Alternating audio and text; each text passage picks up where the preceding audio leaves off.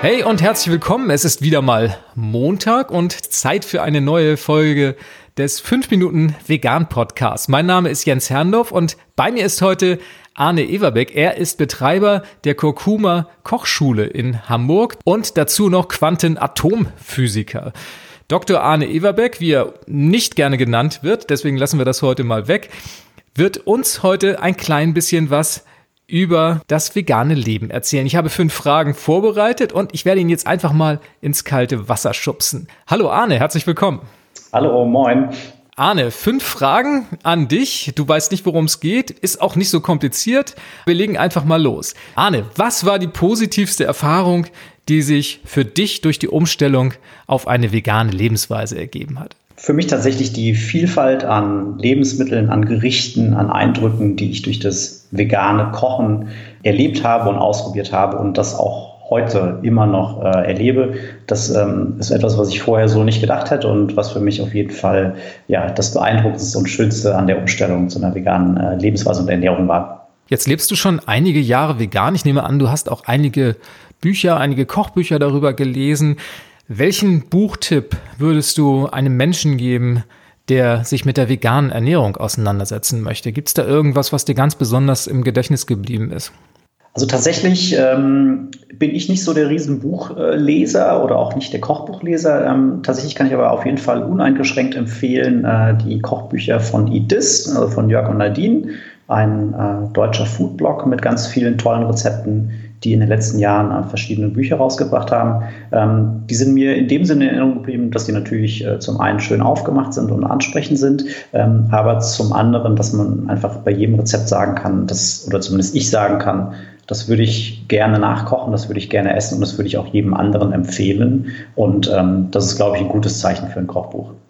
Das sollte meinen Hörern und Hörern auch bekannt sein. Ist ja eine tolle Seite. Verlinke ich gerne auch nochmal hier in den Show Notes zu dieser Sendung. Von daher tolle Empfehlung.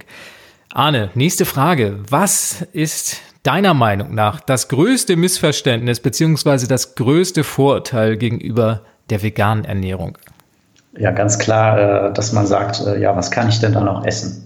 das ist so für mich äh, einer der Klassiker, mit dem man immer wieder in Berührung kommt und ähm, das ist meiner Meinung nach ja, ein Vorurteil einfach aus Unwissenheit und ähm, gar nicht sozusagen negativ gemeint oder nicht böse gemeint.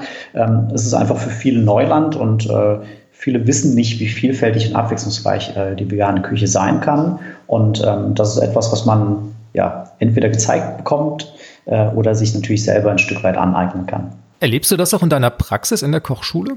Ja, das ist ganz, äh, ganz äh, häufiges oder ein typisches Feedback, was wir von unseren Kochkursteilnehmern kriegen, eigentlich egal in welchem Kurs.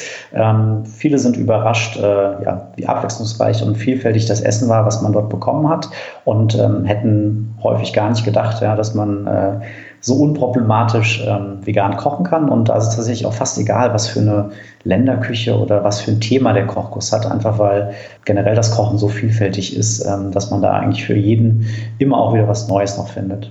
Vervollständige mir bitte den folgenden Satz. Vegane Wurst und oder Käseersatzprodukte sind für mich abwechslungsreich und können sehr lecker sein.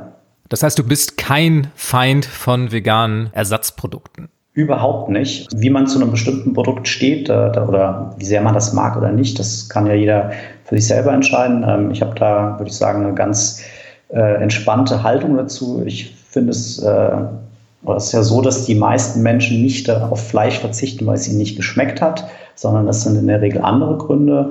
Und ich kann mir eigentlich nichts Besseres vorstellen als ein Produkt, was nachhaltig, ähm, ökologisch wertvoll, ähm, ressourcenschonend angebaut ist, ohne tierische Produkte auskommt und dabei trotzdem schmeckt. Und wenn das dann zufälligerweise so ist, wie man halt Käse oder auch ein Stück Fleisch in Erinnerung hat, dann ist es für mich eigentlich nur ein Mehrgewinn. Ähm, wenn man das selber nicht mag, wenn man den Geschmack nicht mag, dann äh, ganz klar, dass man sowas nicht kauft, aber ähm, allen anderen sollte man die Entscheidung selber überlassen. Wobei sich ja viele natürlich schon an der Form stoßen. Ne? Gut, das äh, kann ich zum Teil verstehen, aber da muss man natürlich sagen, dass äh, die Wurst, die mit Fleisch äh, mit Schlachtabfällen gefüllt ist, nun auch nicht in ihrer äh, natürlichen Form daherkommt. Ne? Also die Kuh, die auf der Weide steht, ähm, die hat weder Steakform noch Wurstform. Das hat in der Regel ja ganz klassisch äh, produktionstechnische Hintergründe und ähm, ja, ich, daran kann man sich stoßen, muss man aber meiner Meinung nach nicht. Wenn man dir eine Million Euro gäbe für die vegane Sache und du könntest damit machen, was du wolltest, wie würdest du sie einsetzen?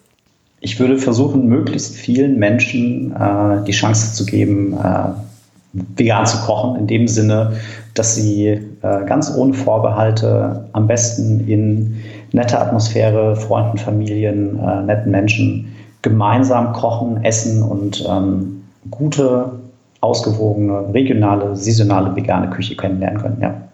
Arne, das waren mehr als fünf Fragen. Du hast sie souverän beantwortet. Ganz, ganz herzlichen Dank, dass du hier mein Gast sein konntest heute. Sehr gerne, vielen Dank. Wo erfährt man mehr über die Kochschule Kurkuma? Genau, die Kochschule Kurkuma, ähm, alle Infos, Termine und so weiter findet man auf kurkuma-hamburg.de. Ganz, ganz herzlichen Dank noch einmal, dass du dabei warst. Das waren schon wieder fünf Minuten vegan. Diesmal mit Arne Everbeck, Mitbetreiber der Kurkuma Kochschule in Hamburg. Und wenn dir diese Folge gefallen hat, dann freue ich mich auf eine positive Bewertung auf iTunes und gerne auch fünf Sterne dazu. Mein Name ist Jens Herrndorf. Die nächste Episode des 5 Minuten Vegan Podcasts gibt's wie gewohnt am nächsten Montag und ich freue mich, wenn du auch dann wieder dabei bist. Bis dahin, tschüss.